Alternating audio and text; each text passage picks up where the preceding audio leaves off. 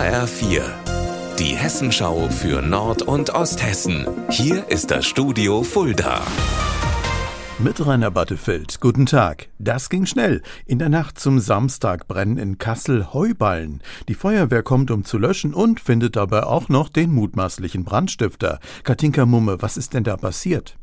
Die 200 Heuballen haben in einer Scheune auf einem Feld gebrannt. Nachdem die Feuerwehr eintrifft, bemerken sie eine verdächtige Person in der Nähe der Scheune. So hat die Polizei die Szene beschrieben.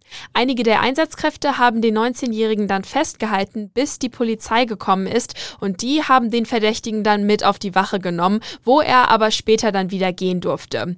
Gegen den Mann aus dem Landkreis Kassel wird jetzt aber weiter wegen Brandstiftung ermittelt. Der durch das Feuer entstandene Schaden beläuft sich auf ungefähr ungefähr 50.000 Euro.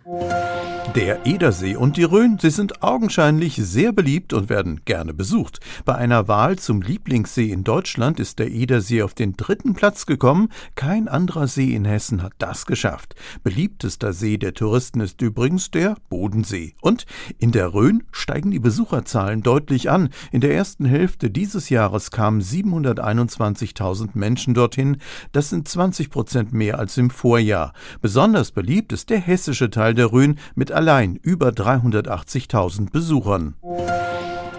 Ein Bahnschwarzfahrer hat sich im Bahnhof von Fulda mit den Falschen angelegt, nämlich mit Beamten der Bundespolizei. Der 35-Jährige war im ICE von Frankfurt nach Fulda unterwegs, allerdings ohne gültiges Ticket.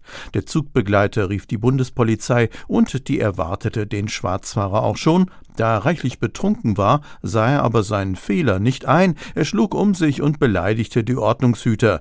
Die fesselten ihn, ein bisschen Pfefferspray gab's obendrauf. Jetzt wird gegen ihn wegen einer ganzen Reihe von Delikten ermittelt.